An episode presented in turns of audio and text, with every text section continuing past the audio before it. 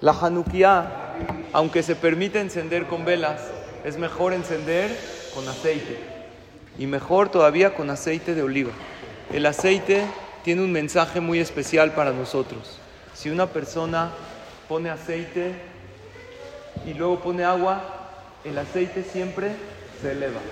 El aceite siempre flota. Incluso en un mar, si hay mucha tempestad, olas de 10 metros, al final el aceite va a subir. El pueblo de Israel se compara al aceite.